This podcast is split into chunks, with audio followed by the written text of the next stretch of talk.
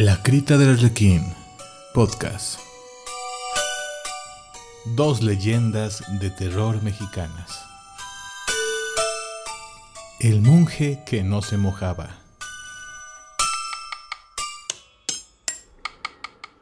El 3 de enero de 1778 murió el padre Fray Agustín de San José, natural de Ceolledo de Castillo de la Vieja de edad de 78 años y 62 de hábito.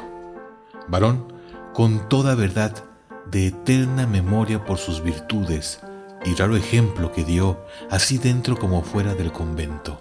Y sus confesores deponen no haber perdido la gracia del bautismo.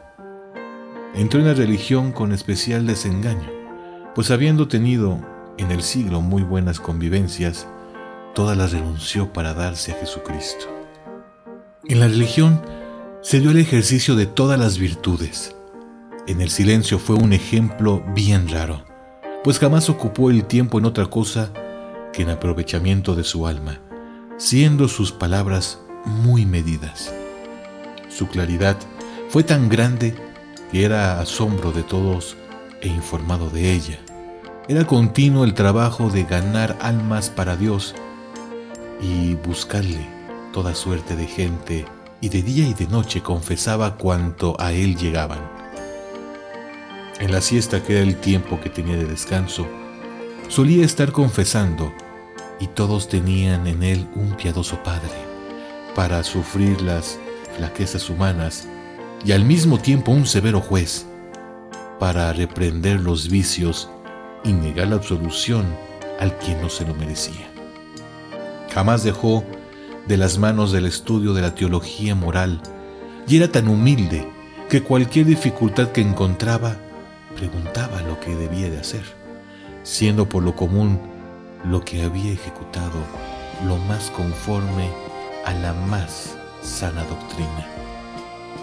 Por sustentar a los pobres y quien todo necesitaba a su portería llegaba, no saliese de ella sin alivio.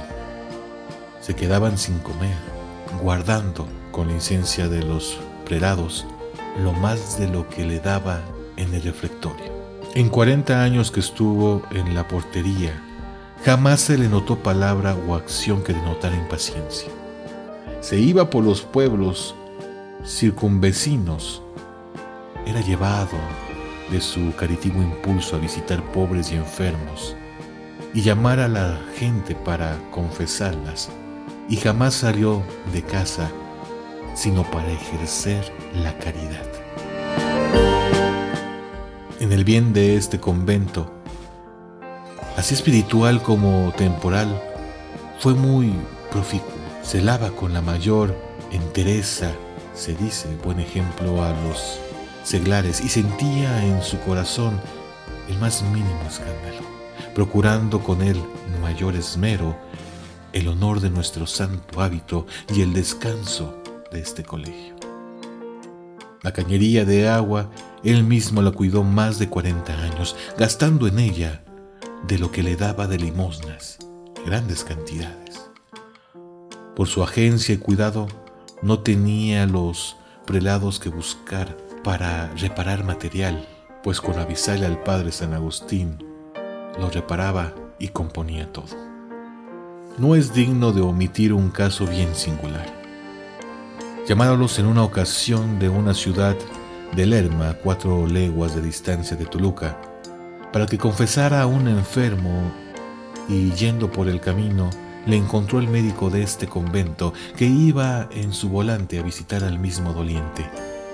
Yendo al médico el padre Fray Agustín, se iba mojando por la mucha lluvia que caía.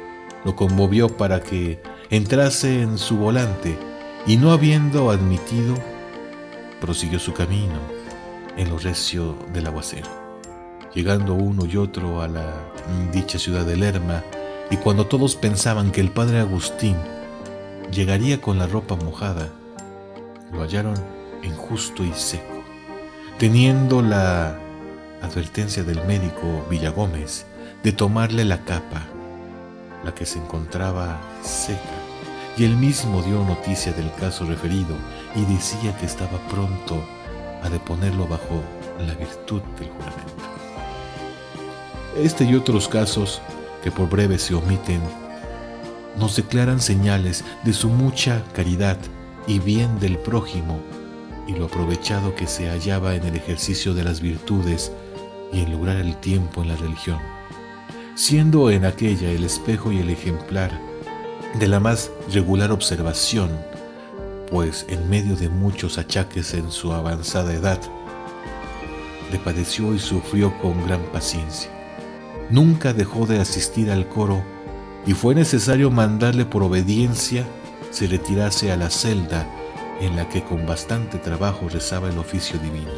Fue tan exacto en la abstinencia de carne que aún en la última enfermedad no se pudo conseguir usarse de ella, celando su montificación con decir que hacía daño.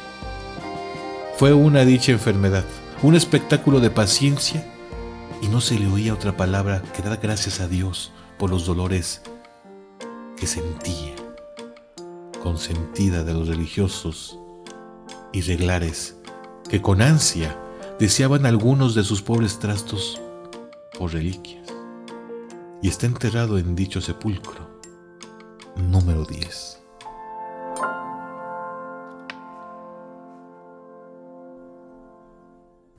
El diablo en pañales.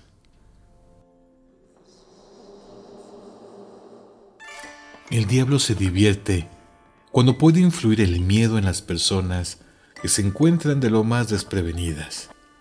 Esta es la leyenda de un hombre que no estaba en sus mejores días y que había bebido muchas copas de más, ya que se encontraba volviendo al lugar, pero para ello tenía que atravesar un puente oscuro.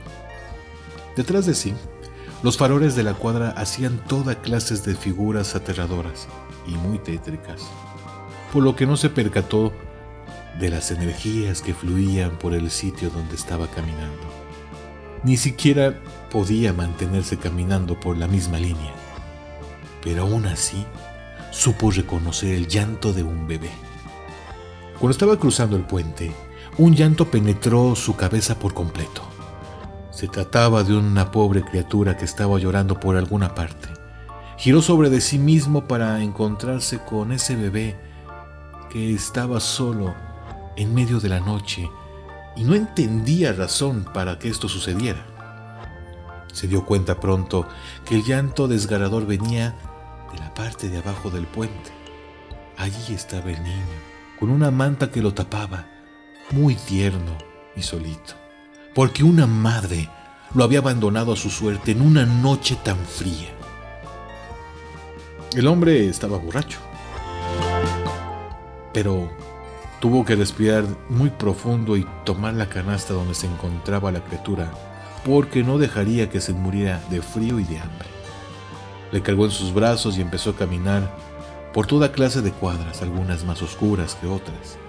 De pronto se dio cuenta que el niño empezó a pesar mucho más que cuando lo habían recogido, lo cual le extrañó bastante. Cuando se acercó a una luz clara, miró fijamente al bebé y resulta que se había transformado en un cerdo que lo miraba con unos ojos rojos y llenos de oscuridad. El hombre dio un salto de los mil demonios y lanzó a ese animal lejos de sí. Gritó muy fuerte y salió corriendo.